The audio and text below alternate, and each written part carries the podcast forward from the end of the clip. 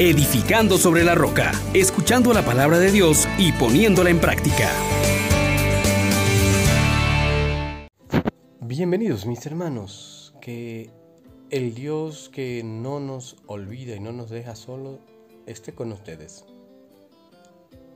Oremos pidiendo al Espíritu Santo para que nos acompañe en esta reflexión. Oh gran poder de Dios, denos en tu fuego el amor. Oh Espíritu, que vienes de lo alto, llénanos de Dios. Oh Espíritu, óleo santo, úngenos en el amor. Meditemos en el capítulo 26 del profeta Isaías, versículos del 7 al 9, el 12 y del 16 al 19. La senda del justo es recta. Tú allanas el sendero del justo. En la senda de tus juicios, Señor, te esperamos, ansiando tu nombre y tu recuerdo. Mi alma te ansía de noche, mi espíritu en mi interior madruga por ti. Porque tus juicios son luz de la tierra y aprenden justicia a los habitantes del orbe.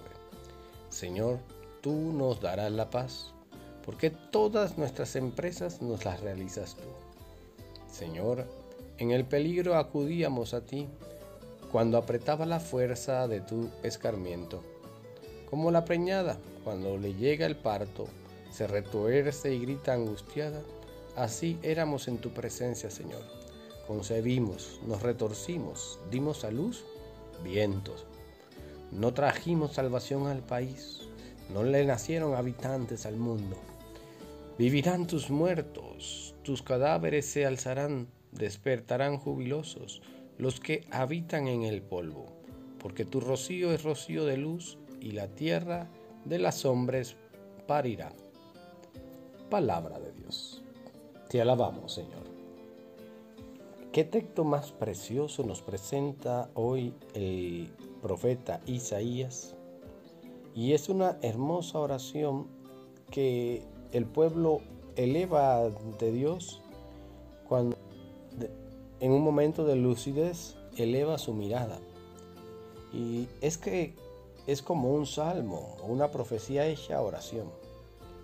Miren lo que dice, te esperamos Señor, mi alma te ansía de noche, porque tus juicios son luz de la tierra, tú nos darás la paz, todas nuestras empresas nos las realizas tú. Estos son sentimientos muy repetidos en los salmos, eh, de modo especial en los momentos en que la amenaza de ruina acecha al pueblo. Ahora bien, eh, esta realidad es muy fuerte y es muy expresiva.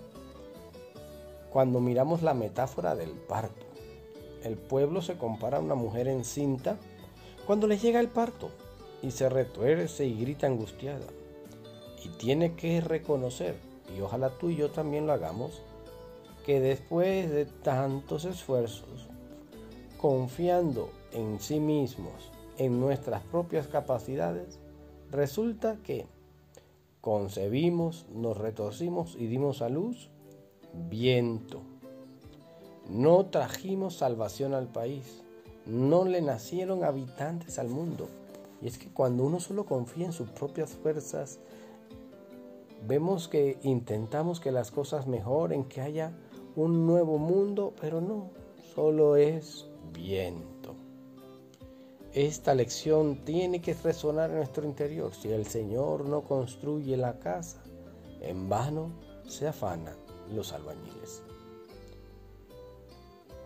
Y cuando le damos la espalda a Dios y creemos solamente en nuestras capacidades, nos ocurrirá como le ocurrió al pueblo de Israel que tuvo que ir pronto al desierto. Hubiese sido muy distinto si ellos hubiesen mantenido fieles a la alianza con Dios, pero buscaron sus propios caminos y fueron a parar a la ruina. Así también, ¿cuántos fracasos nuestros se parecen a este parto ridículo?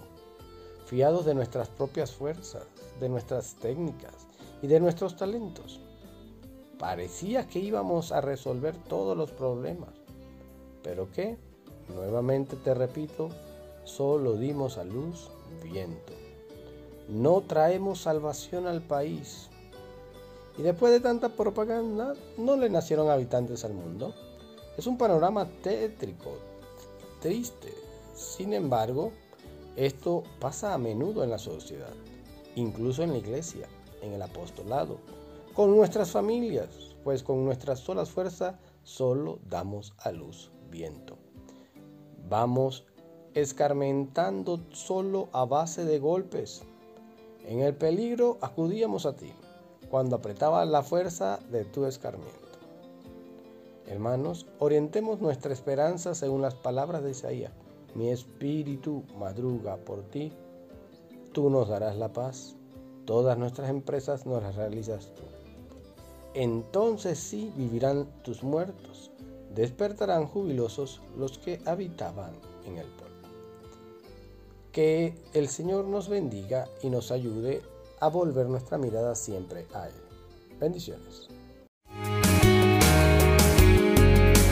Les exhortamos, hermanos, por la misericordia de Dios, que pongan por obra la palabra y no se contenten solo con oírla